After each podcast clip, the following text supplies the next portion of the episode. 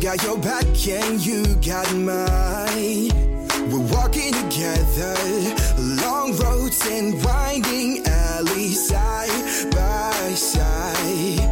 Mountain tops and lowest valleys, you and I. Herzlich willkommen bei Tierisch Menschlich, dem Podcast mit Hundeprofi Martin Rütter und Wissenschaftsjournalistin Katharina Adick.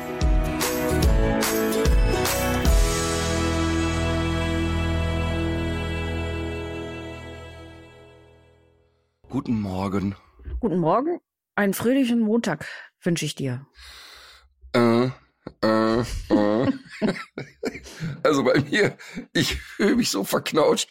Äh, Das ist ungefähr der vierte Satz, den ich heute Morgen erst spreche. Ich, äh, Ähm. ich sag's ja nur ungern, aber man sieht's dir auch an. Ja, das kann ich auch echt nachvollziehen. Aber ähm, die letzten Tage Tour waren echt anstrengend. Wirklich, wirklich anstrengend. Aber so das Schöne anstrengend, weißt du? Ähm, und jetzt haben wir heute, wir waren in, die letzte Stadt war Ingolstadt, dann sind wir äh, nach Villach gefahren. Jetzt sind wir in Villach. Ich habe heute einen Off-Day. Das heißt, wir zeichnen ja heute Morgen früh auf und gleich äh, geht's auf den Berg. Das heißt, wir fahren jetzt gleich äh, Viertelstunde von hier ist ein Skigebiet und dann geht's auf den Berg. Aber wie geht's ich habe auf heute den Berg? quasi ja mit der Gondel Ja. geht's auf den Berg natürlich, ähm, weil äh, das ist immer gut mit der Gondel hoch und auf Ski wieder runter. Okay, so macht man das denn wohl. Das ist die Idee. Ähm, aber ich bin irgendwie total kaputt. Ich habe schlecht geschlafen. Aber egal. Ähm, pass auf, ich will dir mal eben was vorlesen. Ich habe zwei äh, sehr, sehr, finde ich, schöne Nachrichten bekommen. Ähm, nicht schön im Sinne von, ach, das ist ja lustig, aber nochmal wichtige Themen.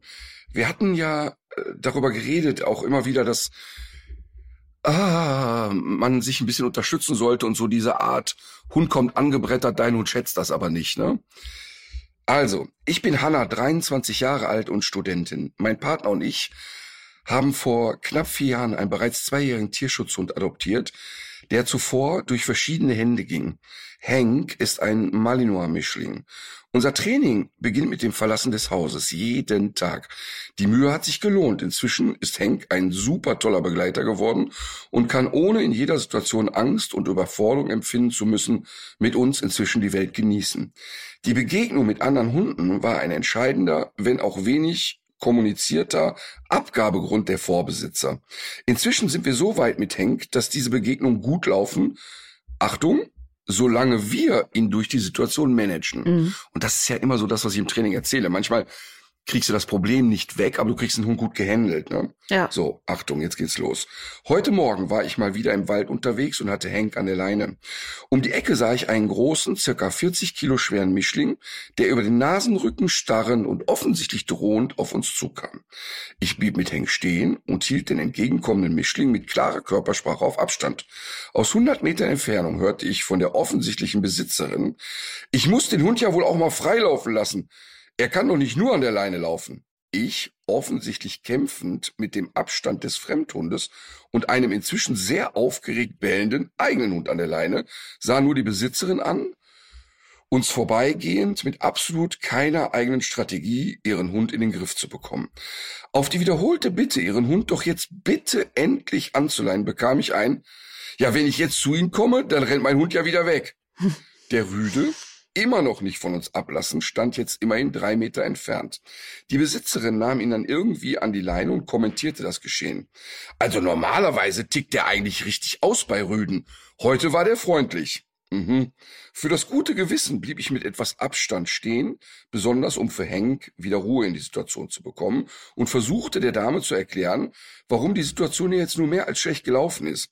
Sie wirkte offensichtlich irritiert, entschuldigte sich immerhin noch bei mir. Dennoch hielt ich bei der nächsten Bank an und setzte mich hin, um zu weinen. Ich möchte nun noch einmal darauf aufmerksam machen, dass Besitzer und Besitzerinnen aller und besonders der unvermittelbaren Hunde besonders auf das Mitdenken der anderen Hundemenschen angewiesen sind. Es führt jedes Mal zu kleinen oder auch größeren Rückschritten in meiner Arbeit, wenn ein unangeleinter Hund einfach unkommentiert auf uns zurennen kann. Ich bitte nochmal ein Bewusstsein dafür zu schaffen. Ansonsten liebe Grüße und so weiter. Und warum ich das so detailliert vorlese, diese Beschreibung, am Ende sitzt sie da auf einer Bank und weint. Mhm. Und äh, das kann ich so verstehen, weil wenn du einen solchen Hund übernommen hast und sagst, ich bin so redlich bemüht und ich reiß mir die Beine aus und alle paar Wochen kommt irgend so ein Dusseltier, lässt seinen Hund zu dir brettern und du fängst wieder von vorne an. Und dann musst du dir noch latent anhören, du seist das Problem. Mhm. Also warum bist du denn nicht in der Lage, deinen Hund zu handeln und so? Ich finde das so schlimm und ich frage mich dann, wenn wir Hundehalter noch nicht mal untereinander Rücksicht nehmen, wer denn dann? Ich, ich verstehe es einfach nicht. Und bitte nochmal dringend, dringend, dringend, dringend der Aufruf, kommuniziert vorher miteinander. Ich träume davon, dass ich es irgendwann erlebe, dass zwei Menschen sich treffen, rufen ihren Hund zurück, leihen den kurz an, setzen ihn ab, sagen, hey Leute, können wir die laufen lassen, ja oder nein? Wenn nein, auch gut, wenn ja, umso besser. Oh, das ist ein Thema, das mich seit 30 Jahren verfolgt. Ich find's echt gruselig und ich find's auch so respektlos einfach. Ja, ich habe ich hab auch äh, das immer wieder, dass ich Leute sehe im Wald, die ganz offensichtlich einen schwierigen Hund dabei haben und sich dann erstmal so mh, zehn Meter entfernen, ne, vom ja. Waldweg äh, weglaufen, obwohl einmal angeleint ist und auch wenn die Hunde dann zum Teil auch ausrasten, die haben immer so ein bisschen was peinlich Berührtes an, an sich oder so mhm. gucken so entschuldigend. Und ich denke immer, äh, das ist doch super, dass, ich, dass ich, sich jemand so einer äh, Herausforderung stellt. Also die könnten es ja auch einfacher mhm. haben. Und das ist, gibt gar keinen Grund, so zu gucken, denke ich dann immer. Müsste man wahrscheinlich mhm. auch öfter mal sagen. Aber weißt du, was das Spannende ist? Du bist ja schon einen großen Gedankenschritt weiter. Die meisten Leute denken ja gar nicht darüber nach, ob die vielleicht einen schwierigen Hund übernommen haben, sondern der naheliegende Punkt bei den Leuten ist, mein Gott, ist sie doof, dass sie den Hund nicht in den Griff kriegt und sie hat den versaut. Aber und selbst dann, muss ich sagen, selbst dann, wenn man so Leuten ansieht, dass sie noch so kämpfen, weil sie sich vielleicht derbe verschätzt haben am Anfang mit der Rasse ja. oder äh, was auch immer da schiefgelaufen ist, selbst da muss man ja sagen, gut, dass sie den nicht ähm, einfach abschieben ins Tierheim, ne? wie viele andere das ja auch tun. Total. Ich hatte, als ich früher noch so viel im Kölner Stadtwald trainiert habe, hatte ich einen so eine Arschgeige, der hatte einen Hund, der wirklich auf einem guten Trainingslevel war. Und der hat immer, wenn er gesehen hat, wir sind offensichtlich mit zwei Hunden unterwegs, die sich einen Knoten in die Beine machen, wenn die andere Hunde sehen, sich in Luft auflösen wollen vor Angst oder in die Leine titschen, nahm der immer seinen Hund demonstrativ abgeleint, eng bei Fuß und lief dann so einen Meter an uns vorbei mit diesem ja. und provozierte mhm. das immer so, ey, boah, da ist wirklich, also wie schlicht in der Rübe muss man sein, ne? Das ist schon echt krass. Übrigens so schlicht, Aber so schlicht hab, in der Rübe wie Alma, ja. ehrlich gesagt. Äh, ich, ich glaube wirklich, wenn Alma ein Mensch wäre, die hätte dich den allerbesten Charakter, weil die sich nämlich immer über solche Vorfälle amüsiert. Das kannst du dir ansehen.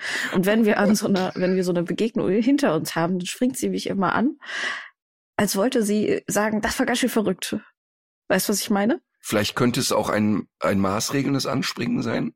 So nach dem Motto, könnten wir das vielleicht in Zukunft vermeiden? Die sieht dabei sehr, ich sehr vergnügt nur. aus. Okay. Vielleicht hast du die Möglichkeit, das mal filmen zu ja. lassen. Aber das war ja, das sind ja Begegnungen, die für sie ähm, völlig unproblematisch sind. Ne? Die beobachtet das ja aus der Distanz. Also ich führe sie ja dran mhm. vorbei. Aber ich, ich, ich filme das mal. Vielleicht hat sie so ein kleines Hooligan-Gen in sich und sagt, können wir da beim nächsten Mal mitmischen. Aber übrigens, beim nächsten Mal mitmischen, ich habe eine wirklich wunderschöne Nachricht bekommen.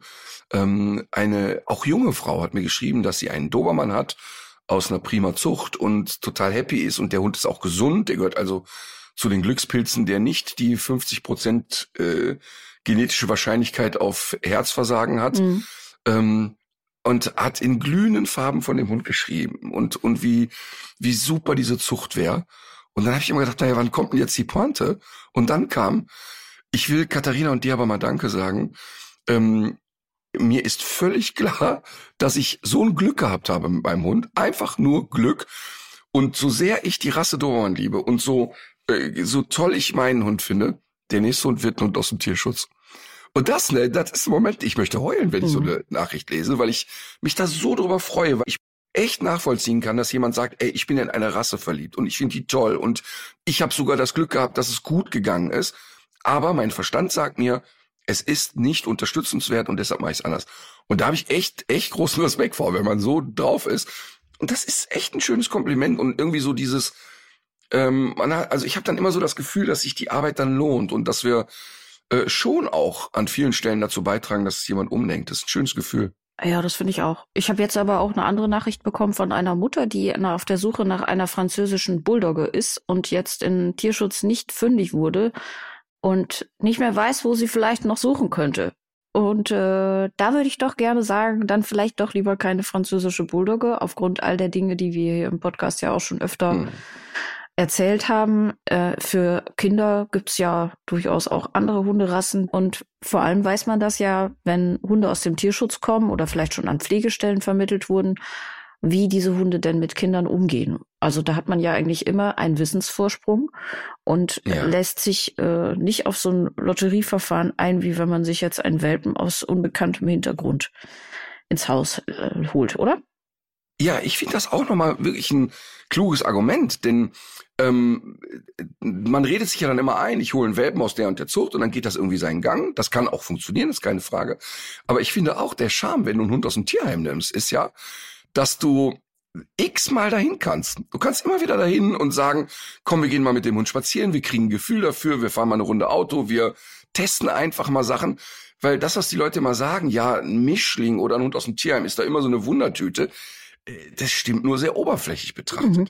Trotzdem darf man jetzt auch nicht den Eindruck erwecken, jeder, der sich einen Rassewelpen kauft, hat automatisch morgen ein Problem an der Backe oder nee. äh, sonst irgendwas. Das ist ja klar. Was hast du da wieder? Hast du den Plastikfinger wieder in der Hand? Äh, das Händchen, ich habe es wiedergefunden. Das Plastikhändchen wiedergefunden. Ja, aber ich frage mich auch, was es wohl alles so erlebt hat, weil es sieht irgendwie mitgenommen aus. Das stimmt. Bisschen abgeliebt. ja. Hast du es aus schlechter Haltung übernommen, das Händchen? Genau. Ich habe äh, was gelesen, das habe ich schon mal irgendwo gelesen, aber ich habe, ähm, ich glaube, dafür gibt's immer so so verschiedene Peaks. Hast du schon mal was von der Ojetzkischen ähm, Krankheit gehört? Ja, natürlich. Deshalb raten wir immer oder machen einen äh, machen aufmerksam darauf, dass es nicht gut ist, dem Hund rohes Schweinefleisch zu geben.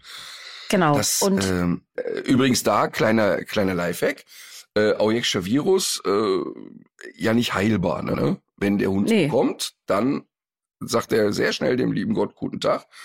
Ähm, und ich habe eine Zeit lang mit äh, jemand zu tun gehabt, der kleine Münsterländer züchtete. Äh, Hardcore-Jäger aus der ganz alten Schule. Und der gab den Welpen. Ähm, das erste, was nicht Muttermilch war, war immer frisch püriertes rohes Schweinefleisch und äh, ich, also jetzt, ich zitiere wörtlich, naja, dann werden sie entweder direkt dagegen immun oder man weiß ja, dass der nicht, Zitat wörtlich, zu gebrauchen war. Und es war ganz krass. Ähm, und, und jetzt kommt, und jetzt kommt das, was so creepy ist. Die Tochter war eine Mitschülerin, die sehr nett war. Und das ist echt so, oh nein, oh nein, oh nein, oh nein. Für sie war das immer so schrecklich und immer so unangenehm dass man ähm, sich die, dieses Geseiere da anhören musste, weil er ja davon ausging, ja, also dann hat man sich ja nicht drei Jahre an den Hund gewöhnt und dann frisst er rohes Schweinefleisch und stirbt. Und du fragst dich mal, ja, aber wo genau findet der denn rohes, rohes Schweinefleisch im Alltag, wenn du aufpasst? Aber hey, okay, du, du wolltest zu der Krankheit was sagen, Entschuldige. Ja, wobei das ja wahrscheinlich dann der Test vor der, vor der Jagdgebrauchstauglichkeit war, oder? Ja, genau. Für ihn war das ja sowieso, er hatte die Hunde ja sowieso konstant im Zwinger. Für ihn war das ja, also der, also der, das weiß ich, dass der die Mutterhündin da, die hatte so drei, vier Würfe und die, und die mochte der schon sehr, hatte ich das Gefühl. Ähm, aber die, um, die, die Umgangsformen waren so krass. Und für ihn waren die Welpen so, entweder sind die hart oder nicht hart. Das, das auch so dieses, ein Hund muss ja wirklich schussfest sein auf der Jagd. Also wirklich schussfest, ne? Im Gegenteil, im, im Optimalfall hat er sogar eine positive Assoziation und sagt, oh, geil, Schuss gefallen, jetzt könnte es gleich gut werden. Ähm, und der machte das, wie es leider immer noch sehr verbreitet ist, indem der sich dann einfach mal neben so einen zehn Monate alten Hund stellte und es gab keine Gewöhnung, sondern einfach einen richtig ordentlichen Rums. Also es wurde dann einfach geknallt und wenn du mal dabei warst und Schuss ist laut. Und dann war entweder ja nur die harten kommen in den Garten, der ist schussfest vom Typ her und der eben nicht. Und ähm, der Denkfehler war natürlich immer, dass die maximal triebigen Hunde in seiner Wahrnehmung schussfest waren, weil die ja dann nur einmal zuckten und sofort der Trieb wieder hochkam, mhm. ran ans Wild. Ähm, das hat natürlich mit Training nichts zu tun. So, nee. jetzt bin ich aber abgeschwiffen. Äh, ja, jedenfalls, es gibt jetzt gerade wieder vermehrt Meldungen zur Aujetzkischen Krankheit aus dem Südwesten Deutschlands und damit verbunden auch die Sorge vieler Hundehalter, dass sich Hunde beim Waldspaziergang über Wildschweine anstecken können. Die Wildschweine, die Träger sind von diesem Virus, verbreiten das Virus auch durch ihre Exkremente. Das heißt, der Hund muss noch nicht mal ein totes Wildschwein fressen oder ähm, keine Ahnung, es muss auch nicht zum Nahkampf kommen, sondern es gibt auch noch andere Infektionswege über äh, bestimmte Körperflüssigkeiten insbesondere. Also die theoretische Möglichkeit ist auf jeden Fall da, insbesondere, insbesondere für Hunde, die sich viel im Unterholz tummeln, in wildschweinreichen Gegenden, die dann eben auch noch infiziert sind. Und wenn es jetzt heißt, dass sich diese Krankheit ausbreitet in verschiedenen Überschriften, die ich dazu gelesen habe, dann ist das aber insofern irreführend, als dass es jetzt nicht besonders viele infizierte Hunde schon gibt bis jetzt. Und wenn das mhm. Hunde betrifft, dann eben auch wiederum in erster Linie Jagdhunde. Ja, und da muss man noch mal kurz sagen, wenn man einen Hund hat, ne, der im Unterholz rumwuselt und besonders gern da, wo Wildschweine sind, äh, dann, dann wäre das sowieso schon sehr schlau, den mal an die Leine zu nehmen. Denn ähm, du, du möchtest das wirklich nicht erleben, dass du an so eine Wildschweinrotte kommst und da sind dann Frischlinge dabei und die Mama findet das nicht so gut, wenn der Hund in die Nähe kommt. Also ähm, das muss man wirklich ganz klar sagen. Ich, ich lasse Emma ja auch im Wald links und rechts abbiegen und die darf da auch wuseln und die darf auch durchs Unterholz sich quetschen und so, das ist alles prima. Aber ich muss wirklich Einfluss haben, sonst wird's schwierig. Jetzt muss man Im Interesse aller, ne? Also nicht ja. nur im Interesse des eigenen Hundes, sondern der kann auch nicht da wild aufstören die ganze Zeit. Und ich habe neulich habe ich einen Menschen im Wald getroffen, der hatte eine Jack Russell Zuchthündin dabei und eine Tochter dieser Hündin. Und er sagte mir, er sei froh, dass er gerade nur das Wildschwein gesehen hat, was ich da im Unterholz zu schaffen machte und nicht seine beiden kleinen Hündchen. Und als ich die dann ungläubig äh, anguckte, meinte er, das wäre so, Jack Russells würden sich maßlos überschätzen, was ihre, ihre Kampfqualitäten ähm, Wildschweinen gegenüber betrifft, die würden sich umdrehen, die würden sich den stellen. Ja, das ist ja die, das ist ja die Grundstruktur von vielen Terrier.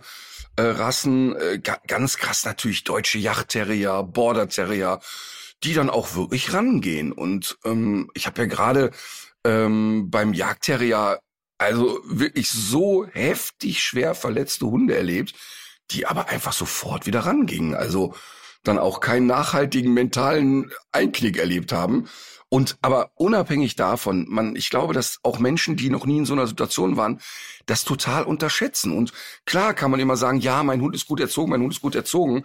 Aber weißt du, ein Hund, der in der Sekunde jagdlich on fire ist, da ist es dann auch schwierig, über einen gewissen Abstand noch Einfluss zu nehmen. Und deshalb, ähm, jetzt ist bei Emma natürlich das Jagen relativ wenig ausgeprägt. Bei ihr ist ja eher ein Verjagen. Also je weiter sich das Wild entfernt, je besser für sie sozusagen. Ähm, also die hat ja nicht so Bock da drauf, aber Mina, die Golden Retriever Hündin, da war das schon ausgeprägt. Und da muss man wirklich im Kopf haben, dass man den Hund da in seiner Nähe hält. Also das geht dann nicht, dass der da 300 Meter entfernt ähm, durch den Wald brettert. Ja. Das Geräusch war gerade witzig. Das sah aus, als hättest du dir dein AirPod in das Ohr geschraubt, als hättest du da so eine Art Gewinde. Ist es schon soweit? Hast du dir da was einsetzen lassen? Das ist ja wirklich ganz lustig. Ich habe zwei sehr extrem unterschiedliche äh, Gehöreingänge. Ne? Wie hast du das, ähm, das hat wohl jeder Mensch. Ja, das kann ich dir sagen. Das habe ich schon als Kind immer festgestellt, ähm, weil ich äh, wirklich ich will mal sagen, mit einem Presslufthammer versuchen musste, einen Q-Tip ins Ohr zu jagen, auf der einen Seite. Ähm, da ging irgendwie nichts rein. Und äh, nochmal sehr live und in Farbe habe ich festgestellt, als ich mir vor zehn Jahren ein In-Ear gießen lassen musste für Fernsehsendungen. Und das ist so ein funkgesteuertes In-Ear. Das ist also wirklich sehr, sehr klein. Da kommt kein Kabel raus. Und dann schießt dir ja jemand so eine, ja, so einen Schaum, so wie so ein Bauschaum ins Ohr dann wird das, äh, härtet das aus oder so wie Knete ist, dass mhm. die dann hart wird. Dann zieht man das raus und dann hat man so die Abdrücke. Und ich wollte für links und rechts eins machen lassen, weil bei manchen Kameraeinstellungen ist es besser, wenn rechts das Ding ist und bei anderen eben links. So. Und dann habe ich beide machen lassen. Und der äh, Hörgeräte-Experte, der war fertig mit der Welt danach. Mhm. Weil er gesagt hat, ich habe jetzt wirklich eine Woche lang alles versucht, die Technik in das eine Ding reinzukriegen. Es geht einfach nicht, weil es zu klein ist. Und dann hat der so ein halbes da drum gebaut, so dass die Technik noch frei lag. Also dass die dass um die Technik herum keine Schutzkappe war. Und auch da haben wir es nicht ins Ohr gekriegt. Also deshalb passiert es tatsächlich, dass auf der einen Seite der Airport immer so ein bisschen rausflutscht. Und dann schraube ich den, wie du gerade beschrieben hast, teilweise mit dem Akkuschrauber. Weil so ein Airport kann man ja wunderbar so oben auf den Akkuschrauber drauf machen. Also die wenigsten wissen das, ja. Ja, Aber das zeigt so uns, hat man wieder was gelernt. du bist auch wirklich eine Laune der Natur. Das kann man anders nicht sagen. Ja, eine Laute. Richtig. Ja, richtig. Sechs Millionen Dollar, Mann. Kennst du die Serie noch? Äh, ja, aber tatsächlich da immer nur geguckt, wenn es nichts anderes gab. Das war wirklich, früher, früher hatte man ja diese Serien, die man eigentlich, oh, ja gut, dann guckt man halt das. Das war für mich auch der sechs Millionen Dollar Mann. Ich fand's auch wahnsinnig langweilig. Aber wenn man sich heute überlegt, also da ist ja ein Experte, der mit Technik ausgestattet wurde im Körper. Und wenn du dir heute die Zahl nochmal, damals sechs Millionen Dollar Ja. in den 70er, 80er Jahren, das war wirklich viel. Ne? Also als ich bei der Bambi-Verleihung war, würde ich sagen, war die komplette erste Reihe schon für sechs Millionen aufgespritzt. Also da, da, da ist heute keine Zahl mehr. Ich habe dir was mitgebracht. Ähm, du kannst es dir aussuchen. Es gibt einmal was Neues aus der Wissenschaft und es gibt ein Rasseporträt. Neues aus der Wissenschaft. Okay. Und jetzt kommt, also die Wissenschaft hat rausgefunden, dass FCI Standardnummer 561 Also es ist, es ist ja bekannt, dass große Hunde nicht so alt werden wie kleine Hunde. Und man fragt sich immer mal wieder, woran es liegen könnte. Es gibt verschiedene Erklärungsansätze. Und jetzt gab es eine Studie der University of Washington in Seattle. Und da ähm, haben Besitzer von mehr als 27.000 Hunden aus verschiedenen US-Bundesstaaten Daten beigetragen. Und zwar Daten zu den Krankheiten ihrer Hunde. Ähm, Die Hunde gehörten 238 verschiedenen Rassen an. Aber die äh, Studienautorinnen und Autoren haben das nicht nach Rassen aufgeschlüsselt, weil sie nämlich auf was anderes aus waren, auf die Körpergröße. Und zwar auf den Zusammenhang von Krankheit und Körpergröße. Es ist ja so, dass die, dass die großen Hunde einfach schneller versterben. Und in der Untersuchung gab es jetzt auch wieder so Ergebnisse, die man schon kannte, dass große Hunde wie Rottweiler häufiger an Krebs erkranken, zum Beispiel als kleine Hunde wie Yorkshire Terrier. Außerdem haben große Hunde häufiger orthopädische Probleme, Erkrankungen des Magen-Darm-Trakts, Hals-Nasen-Ohrenprobleme und so weiter. Allerdings auch hormonelle und neurologische Leiden, die man sich jetzt erstmal nicht so aufgrund der Statik erklären kann. Also bei, bei Arthrose, Knochenleiden äh, oder Gelenkleiden kann man ja auch sagen, ja gut, das ist, das Skelett muss ja auch irgendwie eine Menge tragen. Es gibt, aber so- sowas hat man ja nicht, wenn man jetzt irgendwie an Haut- und In- Infektionskrankheiten denkt. Ähm, bei den kleinen Hunden gibt es auch spezifische Krankheiten, die bei der Studie äh, gab es aber keine Ansätze dafür, die zu erklären. Bei den großen Hunden allerdings gibt es Erklärungsansätze und zwar unter anderem die extrem hohe Wachstumsrate der Welpen. Und die Zahl stammt jetzt aus einer anderen Arbeit, fand ich nochmal sehr beeindruckend. Die Wachstumsrate deutscher Doggen in den ersten 21 Lebenswochen ist 17 mal so hoch wie die von Zwergpudeln im selben Alter. Wahnsinn, ne? Ja. Und wir hatten ja auch mit, ähm, mit Professor Gruber über die Geschichte gesprochen. Er sagte ja zum Beispiel auch, dass der äh, hohe Anteil von Knochenkrebs bei großen Hunden auch auf dieses wuchernde Wachstum zurückzuführen ist. Und dass je Mhm. öfter sich Zellen teilen, je stärker etwas wuchert, desto höher auch die Wahrscheinlichkeit, dass sich eben Krebszellen bilden. Aber was jetzt hier in der anderen Studie gesagt wird, ist, dass durch das schnelle Wachstum auch sowas wie oxidativer Stress entsteht. Das sind bestimmte Moleküle, die da freidrehen, bestimmte entzündliche Prozesse verstärkt werden, aber eben auch das Risiko für Krebs erhöhen. Und weil die Tiere in einem Zeitraum wachsen, in der das eben, in der das Skelett sich entwickelt und noch reifen muss. Mhm. Und so können sehr früh schon bestimmte Fehlbildungen angelegt werden oder eben auch das Risiko für Arthrose verstärkt werden. Also das fand ich sehr interessant. Was ich allerdings auch interessant fand, war, was diese Studie offenbar ausblendet, äh, ist das Thema Genetik. Also, dass man ja, wenn man das nicht nach Rassen aufschlüsselt, dann weiß man ja auch nicht, mit welchen versteckten genetischen Fehlern man da gerade operiert. Und das finde ich dann wiederum bei, ich weiß mhm. nicht, 236 Rassen oder was ist da, was die da drin waren, finde ich das, finde ich das eigentlich schwach. Also das müsste man eigentlich ja, mit einpreisen. Ja, und spannend wäre ja auch, ob es Hunderassen gibt, die in einer ähnlichen Größe sind, also zu den großen Rassen gehören, aber in einer ähnlichen Größe genau. sind, eine ähnliche Geschwindigkeit beim Wachsen haben, aber es da nochmal Differenzierungen gibt. Ja. So nach dem Motto, ich erfinde jetzt was, tritt das beim Neufundländer schneller auf als beim Bernardiner oder so. Ne? Ähm, das finde ich irgendwie interessant, aber trotzdem finde ich ja auch spannend, dass ich ja ganz, ganz häufig mit großen Hunden zu tun habe, die so früh so massive Herzprobleme sind. Also dann wirklich eine, eine, dreijährige Dogge schon Ausdauerwerte hat wie eine alte Oma. Ähm, was ja auch eigentlich erstmal ein bisschen logisch erscheint, wenn man sieht, welche Masse sie mit sich rumschleppt. Ähm, das ist wirklich ein spannendes Thema. Und was ich gerade gedacht habe, als du das so vorgelesen hast, ob das bei anderen Tierarten auch so ist. Und dann habe ich überlegt, aber warte mal, in der Natur haben wir da überhaupt diese extremen Größenunterschiede? Also, und dann kommt natürlich sofort die Antwort nein. Also es gibt ja in der Natur eben nicht den Löwen, der nur ein Drittel so groß ist oder ein Zehntel so groß ist wie der andere. Das heißt also, da pendelt sich ja eben natürlich durch äh, natürliche Selektion dann immer wieder das äh, best angepasste Strickmuster. Ja. Und dann habe ich aber gedacht, aber es gibt ja trotzdem ja, gehen wir zu Menschen, ja da auch Mutationen im Sinne von, ähm, oder ich weiß nicht, ob Mutation überhaupt das richtige Wort ist, aber bei Menschen haben wir ja schon extrem große Menschen. Ähm, und ist es statistisch so, gibt es da Zahlen drüber, dass also ein, ich sag mal, ein Mensch, der über zwei Meter ist, statistisch nicht so alt wird wie ein Mensch, der 1,80 ist. Ähm, das fände ich mal interessant. Ich habe dazu schon mal was gelesen. Ich, ich glaube sogar, es ist umgekehrt. Ich glaube sogar, dass große Menschen tendenziell einen Schutzfaktor haben und älter werden. Mhm. Auch interessant. Mhm. Also es ist äh, auf den ersten Blick ist es ein bisschen unübersichtlich. Das, es gibt offenbar für Frauen gibt es einen Vorteil, wenn sie größer sind. Ja, definiere größer. Hm, müsste man jetzt noch tiefer Weil, in die Studien eintauchen. Ja, genau, weil das finde ich ja gerade das Interessante. Ob es dann ein bisschen größer ist, weil wir reden ja bei den Hunden, reden wir ja von äh, völlig überdimensionierten Hunden. Ne?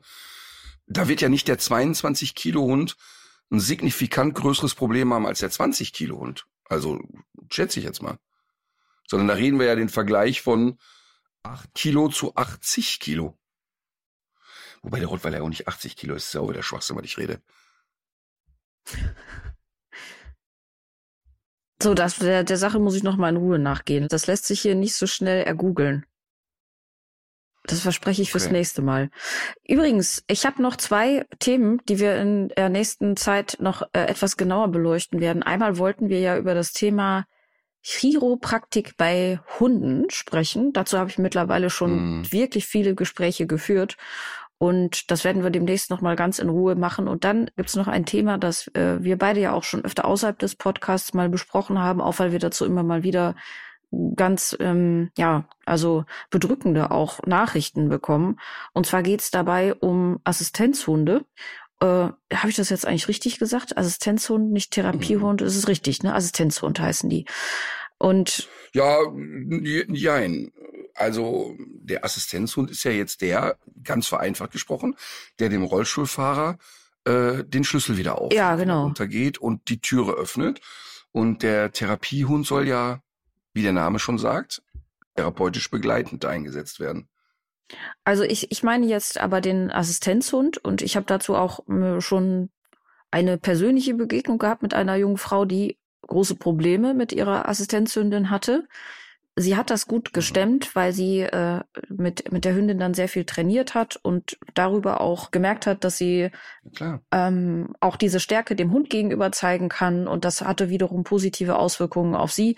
Aber sie weist darauf hin, dass das ja meistens Leute betrifft, die schon viele Einschränkungen im Alltag haben und dann kommt eben das mitunter noch dazu. Und das ist nicht äh, der einzige Missstand, von dem äh, wir da sprechen, sondern es geht auch darum, wie gut sind diese Hunde ausgebildet, wie leicht kommt man dran. Ja, es kommt vor allen Dingen auch auf die Auswahl der Hunde an. Es werden halt oft Hunde ausgewählt, die nicht geeignet sind Und ich möchte mal behaupten, dass neun von zehn Therapie- und Assistenzhunden, die mir begegnet sind, einfach mental gar nicht in der Lage sind, das zu leisten.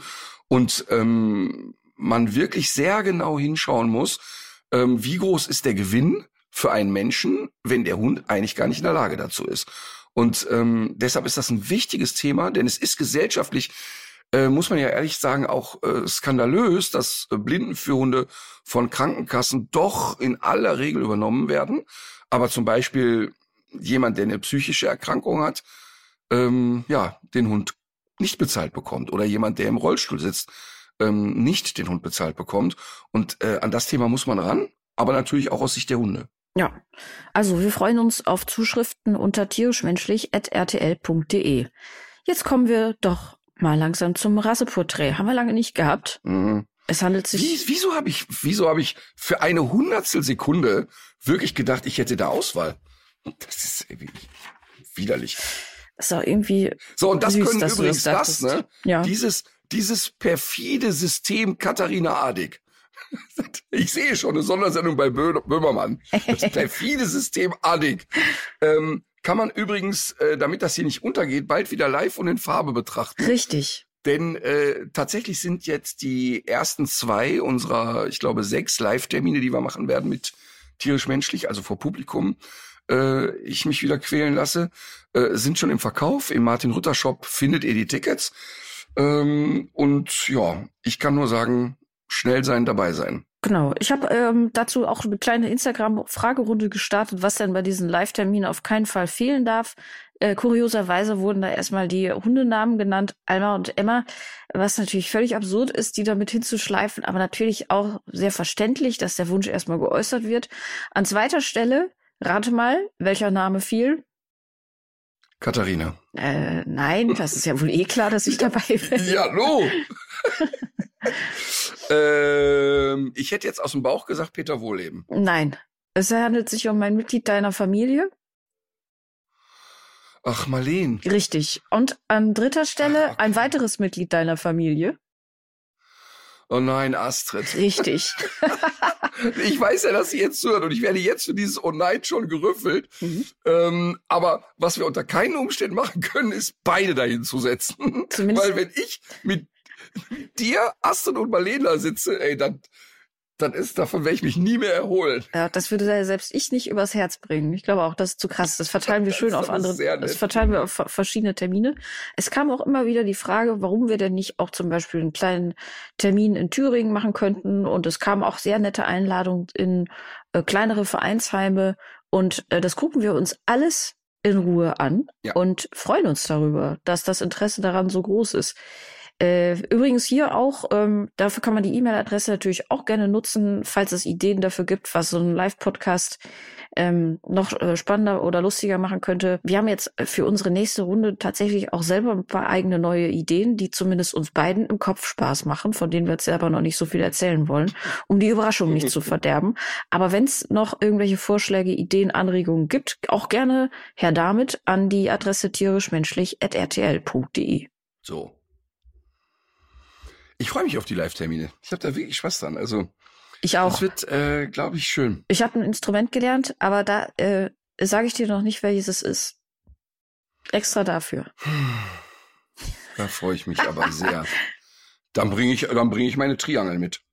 Ja, das macht doch. Das wissen, das wissen ja die wenigsten. Ne? Ich habe ja in der Carnegie Hall Triangel gespielt. Ich war ja ähm, auf einer echten Karriere Trianglist zu werden, also beruflich jetzt. Und dann, was passierte dann? Ach, die Sache mit dem Daumen, als du vom Kamel gefallen bist, das hat dann deine Triangelkarriere jäh beendet. Ja, ich und und auch sozusagen, ach, wie soll ich sagen, die Triangeln zu der Zeit, als ich noch Triangelist war, die waren ja aus Gusseisen. Das war auch körperlich eine starke Belastung. Das können sich die Triangelspieler heute überhaupt gar nicht mehr vorstellen. Das war halt eine ganz andere Zeit. Ja. Heute spielen ja Triangel auf einer App. So, komm auch raus und quäl mich. So, der FCI-Standard Nummer 17. Fox Terrier. Nein. Fun Fact: Auf dem FCI-Standard sieht es so aus, als wäre dieser Hund standardmäßig dreibeinig. Und noch, das, und noch. Das wäre sehr lustig übrigens. ja. Und noch ein Fun Fact. Ich hätte ihn für einen Mischling gehalten.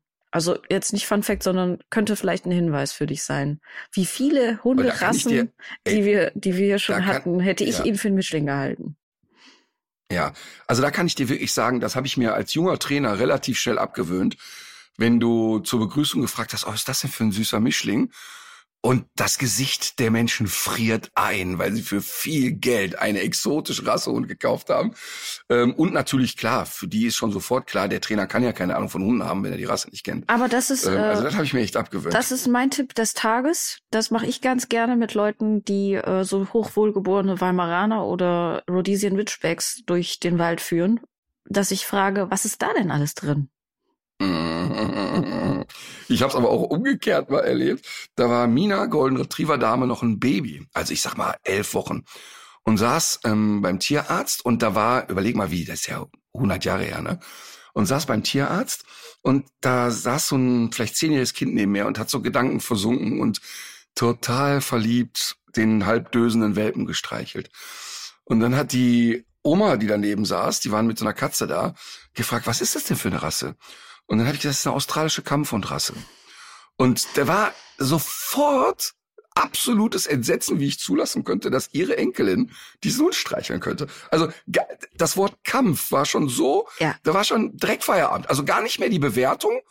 Oh, guck mal, ein süßer Welpe und wie nett und wie friedlich. Und dann noch Australien, oh Gott, so weit weg. Das muss schlimm sein. Wahnsinn. Das Kind übrigens, dem Kind war scheißegal übrigens. Ne? Wahrscheinlich ne? auch noch. Wahrscheinlich auch noch so Giftzähne, wenn man sich an, wenn man an die australische Tierwelt denkt. Äh, ich gehe davon aus, dass du das nicht aufgelöst hast, oder? Nein, natürlich nicht. Ja.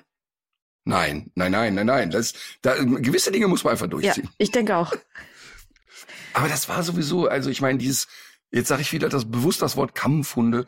Ähm, auch dazu müssten wir eigentlich mal eine Sendung machen. Ich habe ja schon mal eine Reportage drüber gemacht ähm, wo wir unter anderem auch bei Pitbull, Steph und Co. waren. Aber was es da für Missverständnisse gibt und äh, zum Teil Schönredereien, zum großen Teil Hysterien, mhm. nach wie vor natürlich völlig absurder Vorgang, dass der Pitbull in vielen Gemeinden zum Teil das Sechsfache an Steuern kostet, äh, wie so ein Labrador. Das ist natürlich total Vor allem gerade für die Leute, die, die sich dann dieser Aufgabe stellen, dass die dann auch noch auf die ja. Art bestraft werden, ist wirklich ungerecht. Wir hatten dazu. Ja, ich denke. Ja. Ich denke, dass die, die Gedankenkette ja ist, zu sagen, lasst es teuer machen, damit die Leute sich euch ohne nicht kaufen. Also das, denke ich, ist so die Idee. Du hattest mir ja auch diesen Quarks-Post geschickt und ich habe auch von vielen Leuten aus der Hörerschaft habe ich das äh, bekommen, ähm, weil ich ja auch für die Redaktion arbeite. Bin ich da, glaube ich, gehe ich, gelte ich da, glaube ich, als Sprachrohr. Ich habe das auch weitergeleitet. Dazu gab es ja die Rückmeldung, also zum Hintergrund, Quarks hatte bei äh, auf seinem Instagram-Kanal, glaube ich, einen Post gemacht zu gerade zu genau dem Thema, dass diese Unterscheidung oft extrem irreführend ist und biologisch nicht haltbar. Allerdings äh, fehlte da äh, aus deiner Sicht der Fakt, dass es ja durchaus verhaltensbiologische Unterschiede gibt. Und jetzt kommst du. Ja, natürlich. Ja, natürlich. Und ich muss immer äh, lachen, wenn dann äh, Leute schreien. Und das sind auch immer nur Leute, die wirklich keine Erfahrung mit den sogenannten Kampfhunden haben. Man darf jetzt muss man gut überlegen, wer zählt denn zu den Kampfhunden?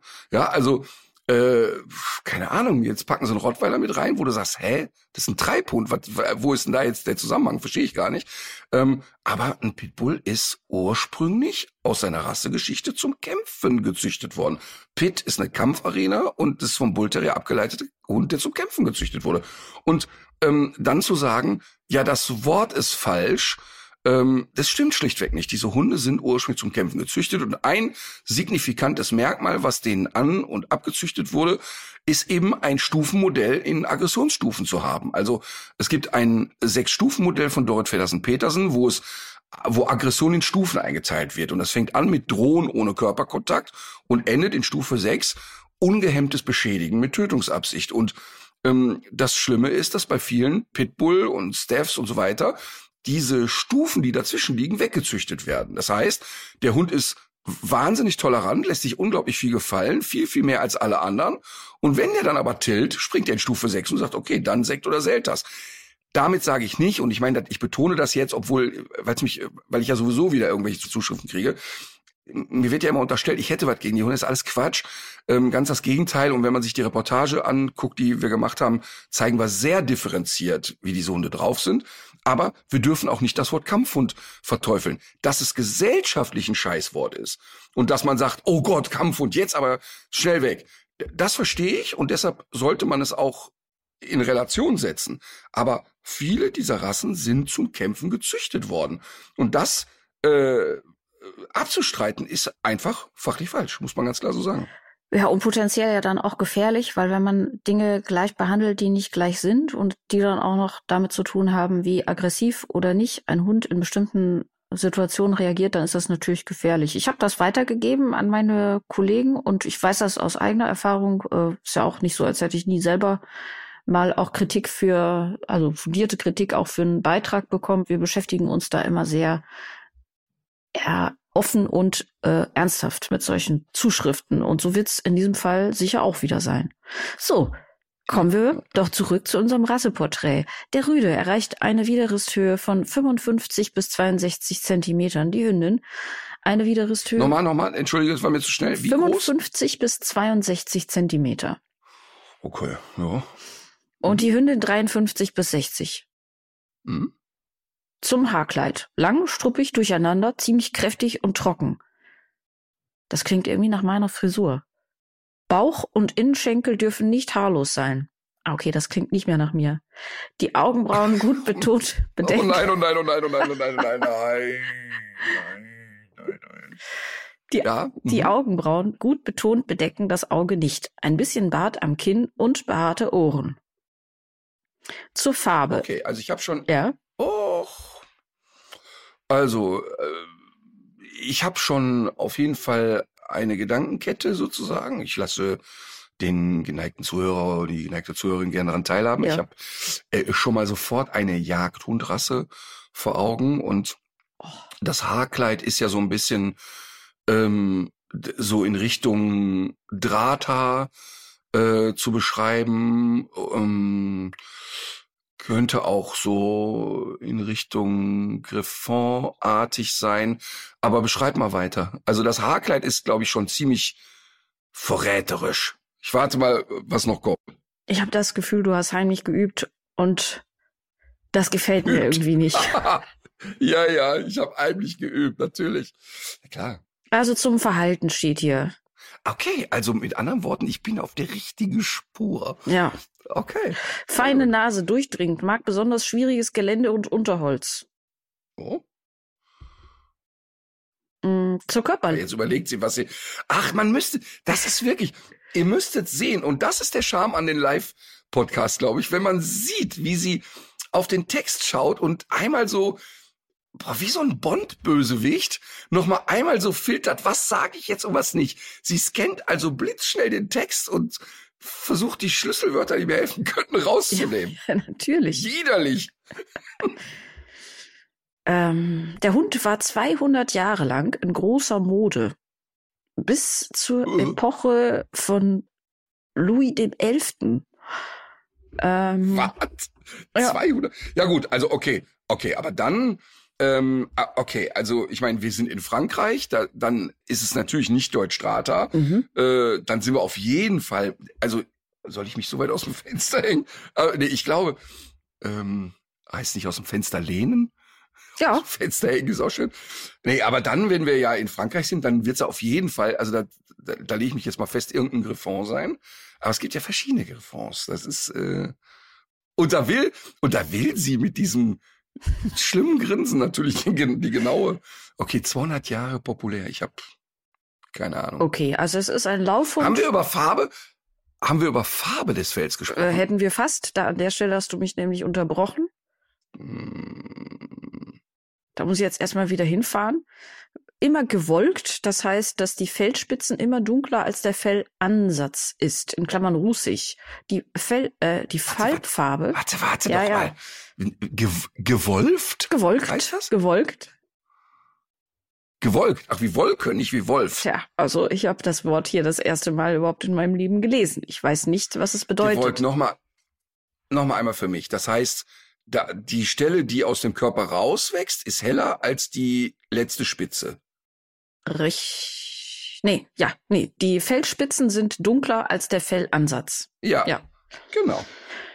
Die Falbfarbe kann mehr oder weniger dunkel sein, aber nie orange. Die gewolkte Danke, Spitze danke. kann bläulich sein. Er weiß du es. feierst dich schon auf so eine unangenehme Art. Meinst du, dass du es erraten ich- hast? Ja, ich bin mir relativ sicher. Ja, dann. Und auch da hat das Gustav Ganz gehen mich wieder, mich wieder gepackt. Ähm, habe ich tatsächlich, ähm, das ist ganz schön eigentlich. Ich war ja ähm, als junger Mann immer in Biarritz. Und wir haben hier, glaube wahrscheinlich schon x-mal hier darüber geredet, wie verliebt ich in Biarritz bin. Und ähm, vor allen Dingen, als ich ein junger Mann war, in die französischen Mädchen dort vor Ort. Ähm, das war äh, eine wirklich wunderschöne Zeit. Und da ist mir, da war ich noch gar nicht so tief im Thema wie jetzt, so zum Thema Hund. Da ist mir eine französische Familie begegnet, die einen Griffon, komm, Nivernais hat. Äh, ja, Ja, und das ist er, oder? ja, ja. Ja. Ähm, genau, und das, das Lustige ist, dass ich die fast vier Jahre in Folge immer wieder an diesem Ort gesehen habe. Und, und ich glaube, in Jahr zwei oder drei waren sie schon so, ach guck, da ist er wieder. Ähm, und habe mit denen, ich, ich spreche wirklich so gut wie gar kein Französisch. Ähm, die sprachen aber ganz okay Englisch und haben viel über diesen Hund gesprochen, weil ich den so, so schön fand. Ich war total angefixt von diesem Hund. Ich fand den wirklich wahnsinnig schön. Aber wie würdest du den beschreiben für jemanden, der jetzt gar kein Bild im Kopf hat, außer dass er dreibeinig ist? Er ist nicht dreibeinig. Okay. Kommst du auf die Vermutung? Weil er vorsteht und ein Bein anwinkelt oder was? Nee, also das ist hier, ähm, wahrscheinlich würde der Zeichner es auf die perspektivische Verzerrung schieben, aber auf dem offiziellen Rassestandard des FCI hat der Hund drei Beine. Okay, aber wenn du jetzt mal Fotos Ja, goggelst, öfter vier, muss ich die- schon die auch Hunde- zugeben. ja, und ich glaube vier. auch, dass wenn man genau gebürtig vier, ähm, nein, aber ähm, ich finde, als du gesagt hast, ja, so ein Thema Mischling, also da trifft's wirklich bei dem total. Also der sieht so richtig aus wie so ein so ein struppiger, äh, irgendwie so dreimal durchgewalkter Hund. Ähm, und vielleicht ist es das, was mich so angezogen hat. Also der hat für mich sowas, bah, das ist jetzt sowas Schelmisches auch. Ich finde, die sehen lustig aus und die sehen so schelmisch aus und im Grunde äh, sehen die wirklich ganz typisch Griffon, Drata ähnlich. Ähm, fühlen sich auch nicht besonders schön an sozusagen, aber wahnsinnig, wahnsinnig, wahnsinnig äh, schön. Ich bin also wirklich verknallt. Ich finde die echt super schön. Mhm. Dieses, ja, dieses, dieses Struppige also dieses, dass da so kein Haar an der richtigen Stelle zu sein scheint, finde ich. Das finde ich irgendwie so ganz lustig. Ja, ich aber finde es auch sympathisch. ähm, ja, aber man muss dazu sagen, ähm, du wirst uns gleich noch ein bisschen zu der Rassegeschichte erzählen, weil äh, lange Zeit als Wildschweinjäger eingesetzt. In der Meute. Ähm, ja, und echt knackige Hunde. Ne? Also habe mich dann ja ein bisschen mit denen beschäftigt und kann, also würde jetzt nicht sagen, dass ich da ein Experte da bin. Ich glaube, dass der auch nicht wahnsinnig verbreitet ist in Deutschland.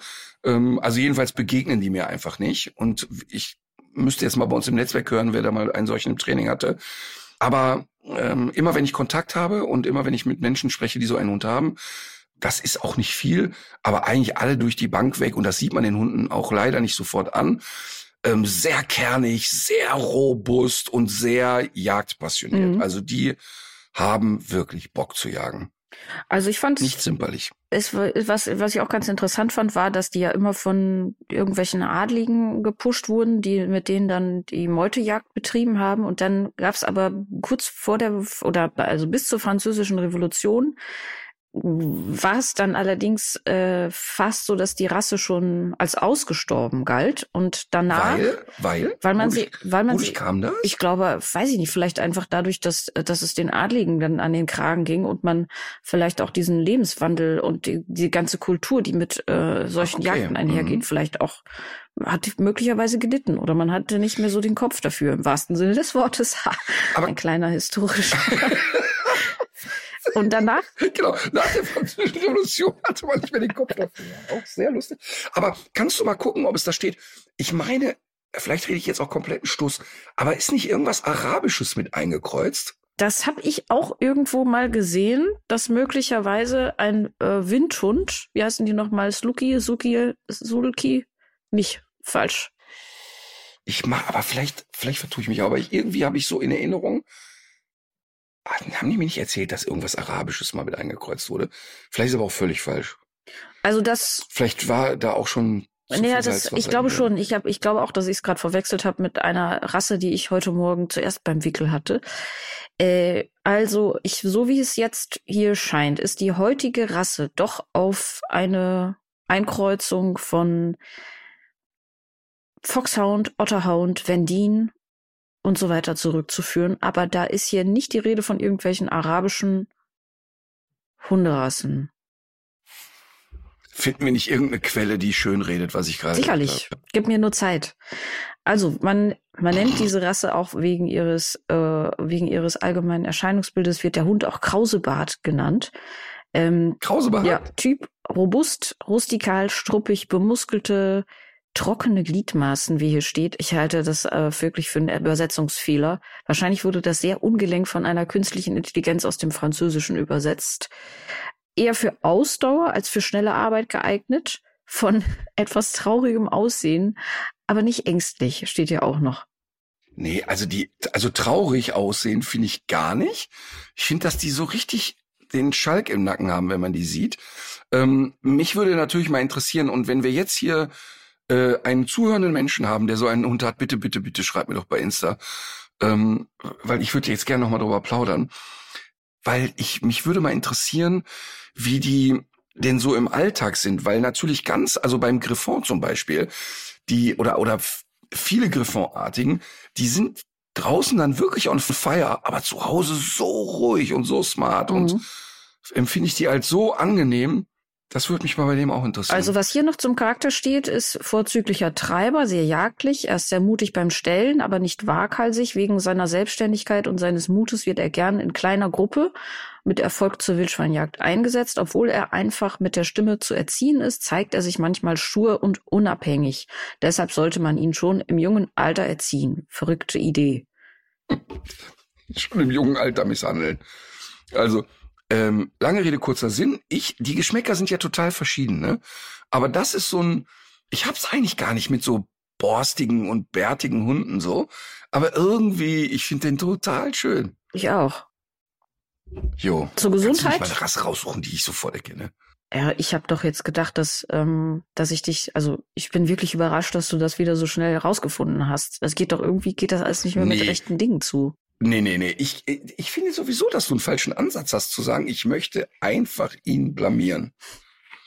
Es gibt viele Menschen, Wobei, die jetzt hier zuhören, die das anders sehen.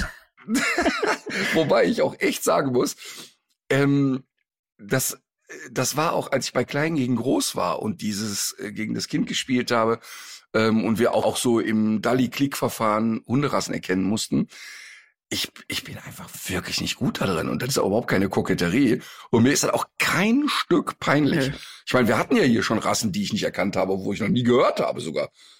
Ich habe noch was zur Gesundheit und zwar, dass es offenbar ein relativ erhöhtes Risiko für Magendrehung gibt, weshalb der Hund immer nur in kleinen Portionen und nach getaner Arbeit gefüttert werden soll. Außerdem gibt es äh, offenbar eine Neigung zu Ohrenentzündungen, aber an sich war es relativ wenig, was ich zur Gesundheit fand. Vielleicht aber auch aufgrund der Tatsache, dass der Hund jetzt in Deutschland auch nicht so besonders ähm, weit verbreitet ist oder dass man das vielleicht einfach nicht so systematisch erfasst hat. Naja, und ich glaube übrigens noch was anderes. Ich glaube grundsätzlich, dass Hunderassen, die nicht wahnsinnig populär sind, mhm. auch noch auf eine Art ist der Nachteil, dass der Genpool klein ist. Ja aber auf eine andere Art ist, äh, habe ich aber so die Erfahrung gesammelt, dass in dem Moment, wo eine Rasse populär wird, da kannst du echt einen Wecker stellen danach, wann die Krankheiten dann ähm, eskalieren, weil dann natürlich überhaupt nicht mehr vernünftig selektiert wird. Ja, sehr gut. Ach, ich bin ein verdammtes Genie. So weit würde ich nicht gehen. ich auch nicht. ich auch nicht. Ach, übrigens, ein, einen kurzen Schlenker noch ähm, zur Tour. Ich habe jetzt zweimal, ähm, ich gehe ja doch relativ regelmäßig ins Publikum und Ähm, und sehr häufig sind Kinder der Anlass. Also weil mich da irgendwie in der dritten Reihe so ein, äh, irgendwie so ein Zehnjähriger anstrahlt wie ein Honigkuchenpferd oder ich ins Gespräch komme von der Bühne runter. Und ich habe es jetzt zwei Shows hintereinander gehabt. Da habe ich die Frage gestellt, gibt's heute hier Kinder, die so gerne einen Hund hätten, aber noch keinen haben? Und dann gehe ich ja eigentlich mit der Intention runter, die aufzuhetzen. Ne? Ja, klar. So nach dem Motto, äh, ich spreche dann mit den Eltern, warum hat das Kind denn keinen Hund? Ja. Was ist hier los? Und ist ja völlig klar, dass die meisten Eltern dabei Verstand sind und sagen immer, wir haben einfach keine Zeit. Das, äh, das geht nicht. Ne? Aber ich fange dann natürlich immer an und sage immer, mach doch einfach so lange keine Hausaufgaben mehr, bis der Hund einzieht und so weiter. Und jetzt habe ich zweimal ähm, komme ich dann dahin und das Kind guckt mich an und sagt, wir möchten so gerne einen Hund. Und die Mama möchte auch. Und dann grätsch ich natürlich rein und sage, okay, wo ist der Papa? Der ist schuld. Nein, der Papa will das auch. Und dann kommt, wir dürfen keinen Hund haben. Der Vermieter hat's verboten. Mhm. Oh, und dann, ey, das fährt mir durch Mark und Bein. Und jetzt habe ich zweimal einen Aufruf gemacht, den, die man auch bei Instagram noch sieht. Also guckt da bitte mal rein, wo ich dann ein Video gemacht habe und gesagt habe, also Leute, wir suchen in der Region sowieso eine Wohnung in der und der Größe für diese Familie hier. Bitte Vermieter meldet euch. Und in Karlsruhe hat das tatsächlich geklappt. Ach was. Und ähm, fänd, fänd das wirklich toll, weil äh, ich, also ich persönlich glaube, dass das juristisch gar nicht durchsetzbar ist. Nun. ich wollte es gerade sagen. Ich glaube, so ganz pauschal dürfen Vermieter das gar nicht mehr verbieten. Also ich bin kein äh, Rechtsexperte, aber jetzt kommt natürlich Folgendes. Jetzt wohnst du in der Wohnung, bist so nett und fragst, können wir uns ein Haustier anschaffen? Der Vermieter sagt, no fucking way. Und fängst du jetzt einen Krach an als Mhm. Mieter und sagst, oh Gott, ey, dann habe ich da mit ein bisschen Pech einen Terroristen über mir schweben, der mir das Leben hier in der Wohnung zu, äh, zu schwer macht. Das, das, macht, das, das will man dann ja auch Nee. nicht so, ne? Aber ich finde das ganz krass. Ich habe mich dann gefragt, ich vermiete ja selber Wohnungen und ich habe mich gefragt, was ist etwas, was ich einem Mieter pauschal verbieten würde? Also, und Tiger. mir kam da irgendwie so keine Fantasie. Ja, Tiger ja. Ähm, vielleicht, wenn sie aus schlechter Haltung kommen, nein. Schlangen? Das war ein Spaß. Das war ein Spaß. Äh, ja, weiß ich nicht. Aber dann, aber dann ist ja die Frage, wenn man dagegen ist, ist wäre es bei mir ja eine moralische Sache zu sagen, ich will nicht, dass jemand sich Exoten hält, denen es schlecht geht. Aber die Idee eines Vermieters ist ja, ich möchte einen Mieter haben, der möglichst unkompliziert und brav seine Miete bezahlt und die Wohnung nicht zerstört. Aber was glauben die denn, was so ein Hund macht? Also wenn ein Hund Dinge in der Wohnung zerstört, dann ist es in aller Regel das Mobiliar. Ja. Also, ne, der, der Welpe, der ein Stuhlbein ankaut oder irgendwas in der Art. Aber an der Wohnung selber, was, äh, ich, ich verstehe es einfach nicht. Und dann hat mir, und genauso hatte ich ein Gespräch jetzt mit der Mutter ähm, der Familie und die sagt, ja, aber der Vermieter, und dann wurde es ein bisschen logischer, sagt, ja, was ist, wenn der Hund jetzt hier völlig unerzogen dauerhaft bellt und von mir aus sich noch alle anderen Mitbewohner ähm, ängstlich zeigen? Was ist denn dann? Also das war dann schon eine Gedankenkette, die ich ein Stück weit verstehen konnte. Mhm. Ähm, und dann ist natürlich, denkst du natürlich auch als Vermieter, na ja, jetzt stellen wir Regeln auf und sagen, guck mal, das und das und das muss aber die Spielregel sein. Jetzt hält der Mieter sich nicht dran, hat den Hund bereits im Haus. Wie reagierst du dann? Also, also ich konnte es dann doch ein kleines bisschen verstehen, weil es darum ging, wie stark belästigend ist es für die Mitbewohner. Ähm, aber pff, ich meine, wie groß ist die Wahrscheinlichkeit denn? Also, dass der Hund da Sehr gering und vor das allem, ganze Dorf verrückt macht. ja, das ist, also man hört das doch auch selten. Und im Gegenteil finde ich, also bei uns im Haus wohnen ja drei Hunde. Und ich habe auch den Eindruck, dass die Nicht-Hundehalter davon überhaupt nicht beeinträchtigt sind, sondern eher im Gegenteil. Also man darf dabei darüber ja auch nicht vergessen, was bringt ein Hund vielleicht auch an guter Stimmung in die Hausgemeinschaft, so wie ein Hund ja auch gute Stimmung an den Arbeitsplatz bringt. Also es ist ja eine Risiko-Nutzen-Abwägung. Und wenn man sich dann alles mal zusammen anguckt, das verschwindend geringe Risiko, dass man sich dort einen hysterischen Kleffer in die Bude holt, muss, ist die Entscheidung doch eigentlich klar. Aber es gibt Leute, die Das ja sehr, sehr angstbasiert entscheiden und auch immer eher so defizitorientiert auf Veränderungen gucken. Und das ist so eine, Mhm. so eine Sache, die man zwischendurch auch einfach mal überwinden muss und sich das Wissen nüchterner vor Augen halten muss, was spricht wirklich dafür, wie groß ist die Wahrscheinlichkeit. Ja, und ganz lustig, was, was du gerade beschreibst, weil ein Vermieter hat mich angeschrieben, er hätte ein Sechs-Parteien-Haus, das er seit Jahren wirklich prima vermietet und er hätte seit 25 Jahren im Erdgeschoss immer Menschen wohnen, und zwar ganz bewusst, die einen Hund haben. Und das ist so lustig, weil er gesagt hat, also zwei Dinge passieren. Das eine ist, er hat das Gefühl, dass es Sicherheit gibt. Ja. Also Einbruchssicherheit, so nach Genau. dem Motto. Wenn da nachts jemand an der Tür rappelt, dann steht der Hund auch gern mal senkrecht. Und die Mitmieter würden das auch zu schätzen wissen, Ja. dass der mal anschlägt nachts. Ähm, und er hätte gesagt, dass ähm, tatsächlich immer in den Phasen, wo unten ein Hund gewohnt hat oder überhaupt mal aus ein Hund gewohnt hat, immer auch so eine nette Atmosphäre untereinander entstanden ist. Das fand ich total lustig. Und äh, fand ich so ein schönes Argument auch zu sagen, ja, es hat ja nicht nur Nachteile oder potenzielle Probleme mit sich, so, ne? Genau. und naja, das also ist, lange Rede, kurzer Sinn. Das ist aber nachweislich auch das, was Einbrecher äh, am ehesten noch davon abhält, irgendwo einzusteigen. Das sind nicht irgendwelche technischen Vorkehrungen, sondern es ist, sind eher Hunde. Ja, klar. Und äh, da, da will ich ja mal zusammenfassen. Also bitte schaut euch die Videos bei mir bei Instagram nochmal an und ähm, verbreitet sie, weil das wäre ja echt schön, wenn wir den Familien da helfen könnten. So, hast du einen Tipp? Ich habe einen Tipp. Du weißt ja, ich war auch wieder äh, demonstrieren, mein neues Hobby. Und äh, ich finde es sehr schön, dass man jetzt sieht, dass die schweigende Mehrheit nicht mehr schweigt. Es ist ja mit der schweigenden Mehrheit manchmal auch so eine Sache. Das kann man ja auch einfach mal so behaupten, wie Hubert Aiwanger. Aber ähm, jetzt sieht man doch, dass wenn so viele hunderttausend Leute in Deutschland auf die Straße gehen und auch äh, zum Beispiel in München musste die Demonstration abgebrochen werden, weil es, ich weiß nicht, über 200.000 waren oder so. Die Zahl habe ich jetzt aber nicht ganz genau parat. Ähm, dann ist das doch wirklich ein starkes Zeichen dafür, äh, da, gegen die AfD und auch gegen diese menschenverachtenden Deportationspläne, die da im Geheimen geschmiedet werden, äh, ge geschmiedet wurden. Und ich finde das so schön, weil es den Leuten zeigt, dass sie nicht allein sind. Also natürlich ist das Thema erstmal hart und man vergisst das auch über diese äh, diese schönen Bilder jetzt zwischendurch, dass es ja Menschen gibt, die davor wirklich auch Angst haben müssen. Das sind ja nicht unbedingt die Julians und Lisas und Katharinas, die zu den ähm, Demonstrationen gehen und sondern die es gibt Leute, die wirklich Angst Angst haben und auch viel unmittelbarer ja jetzt schon auch von diesen rassistischen und äh, Dingen betroffen sind. Und gleichzeitig ist es aber trotzdem finde ich so gut zu sehen, dass man nicht alleine ist, weil man das ja für bestimmte gesellschaftliche Veränderungen auch braucht. Also man unterschätzt das ja auch mitunter, äh, wie sehr andere sich im Kopf auch schon auf den Weg gemacht haben. Und wenn man das so sieht, dann ist das einfach was, was, was dieser ganzen Bewegung auch Kraft gibt. Das, glaube ich, ist ein Effekt. Und der zweite Effekt ist, glaube ich, auch noch ganz wichtig. Es ist ja jetzt nicht so, als hätten die etablierten Parteien wie CDU, FDP, aber auch SPD oder Linke jetzt irgendwie mit aller Härte gegen die, äh, sich gegen diese AfD-Rhetorik abgegrenzt, sondern es ist eher so, dass sie auf, auf den Rechtsruck hin eher nachgerückt sind nach rechts. Und ich glaube, auch dafür ist es wichtig, dass man zeigt, dass man auch bei den anderen Parteien diese Rhetorik nicht mehr duldet und so diese Verschiebung nach rechts. Und vor dem Hintergrund sollte man auch die Kritiker, die sagen, das ist jetzt äh, mal so ein Peak und ähm, das ist in, in ein paar Wochen ist das wieder verraucht. Ja. Ich hoffe nicht, weil ich glaube, das ist, das ist ganz wichtig, dass man das jetzt so zeigt. Ja. Äh, zwei Sachen dazu.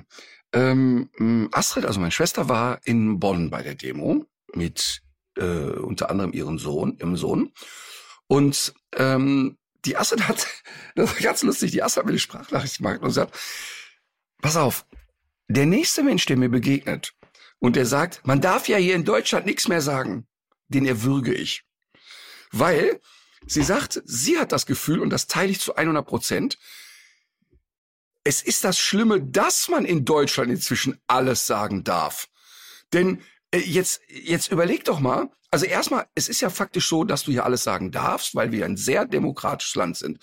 Aber jetzt zieh dir doch mal rein. Wir halten mal, wenn du mal so zusammenfasst, was ein Aiwanger, was ein, ein Friedrich Merz so in den letzten Monaten von sich gegeben hat. Das wäre in den 90er Jahren, hätte das gereicht für 30 Rücktritte. Das, ja, das haben wir beim letzten Mal Das schon heißt- gesagt, das sehe ich genauso. das ist zum Kotzen einfach und das genau aus der Ecke immer gesagt wird, man darf ja nichts mehr sagen. Es stimmt faktisch nicht. Man darf hier alles sagen. Und an manchen Stellen würde ich mir wünschen, dass man es nicht mehr sagen darf. Und ich finde das wirklich schlimm, dass wir uns, und ich glaube, das ist das Internetthema, dass man sich daran gewöhnt hat, dass die verachtendsten, verblödetsten Sachen einfach mit einem Selbstverständnis rausgeknüppelt werden und man nimmt es so hin. Und das ist etwas, das muss aufhören. Und was ich, worüber ich mich sehr gefreut habe, ich bin ein großer Fan des, äh, des äh, Fußballtrainers Streich, der in Freiburg Trainer ist. Ja, ich auch. Und es ist einer der ganz wenigen im Sportbereich, die mit so einer Klarheit durch die Welt gehen und, und auch mit so einer, auch überhaupt nicht aufgesetzten und gespielten Klarheit.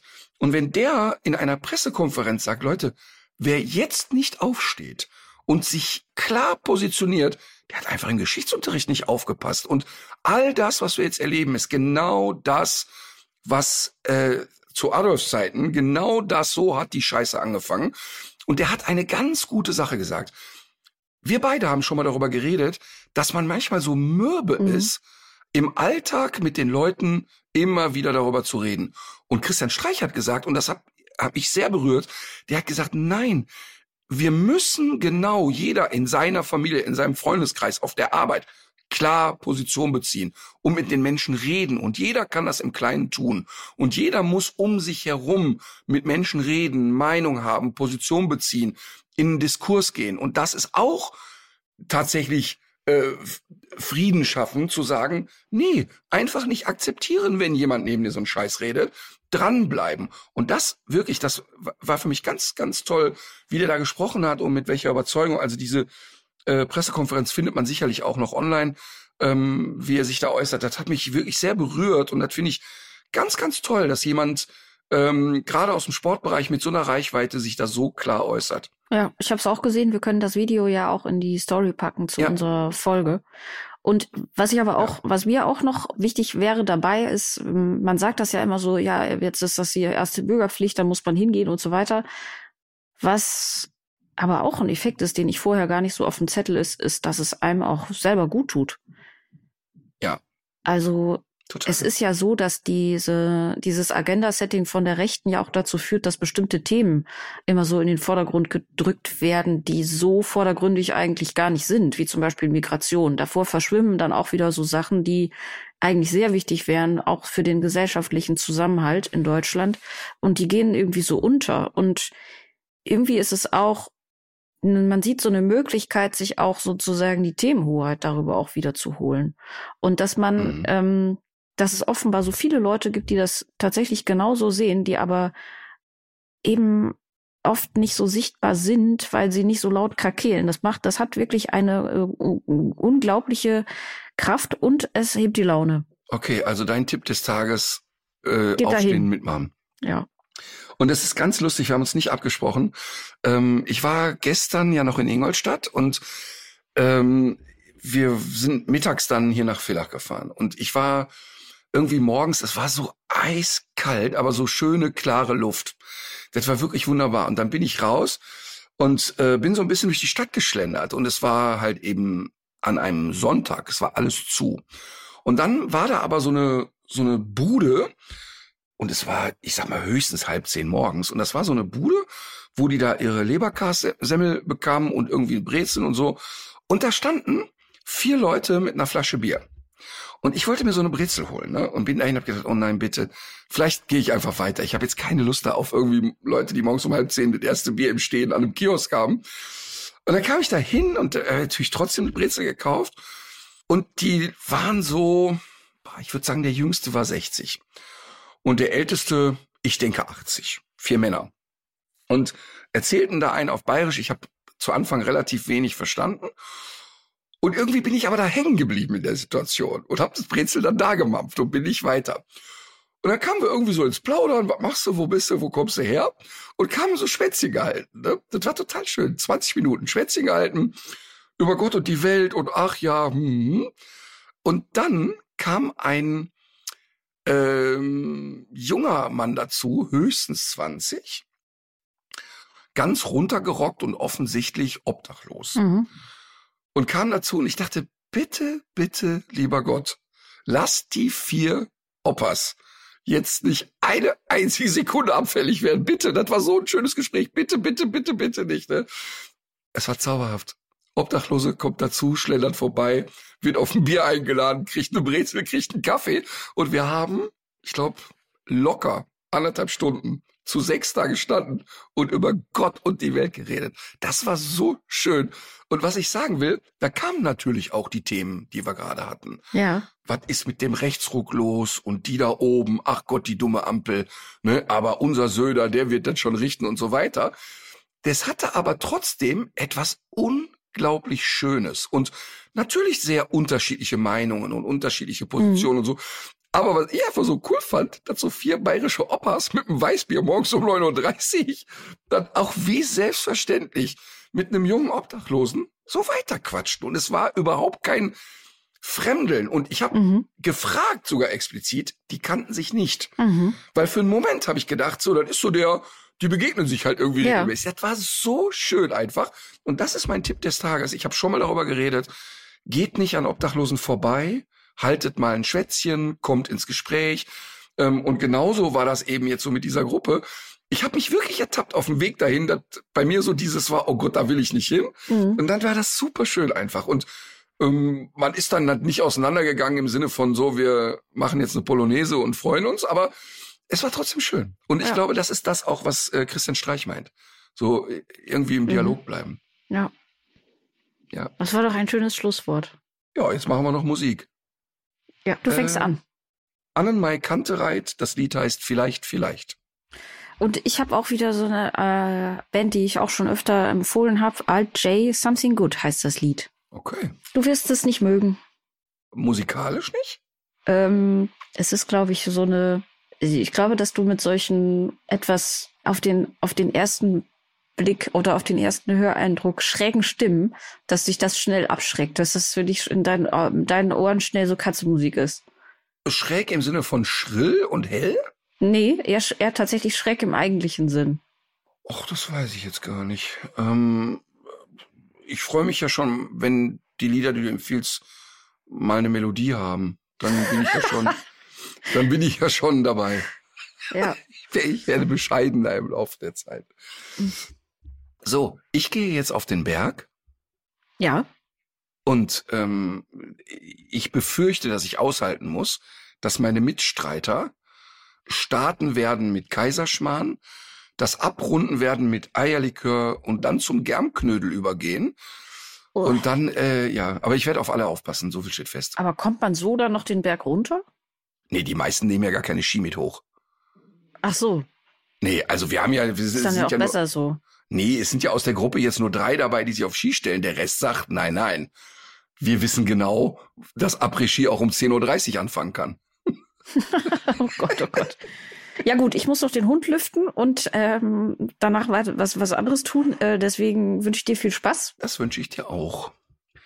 Also Leute. Und wir hören uns. Legt euch wieder hin. Legt euch wieder hin.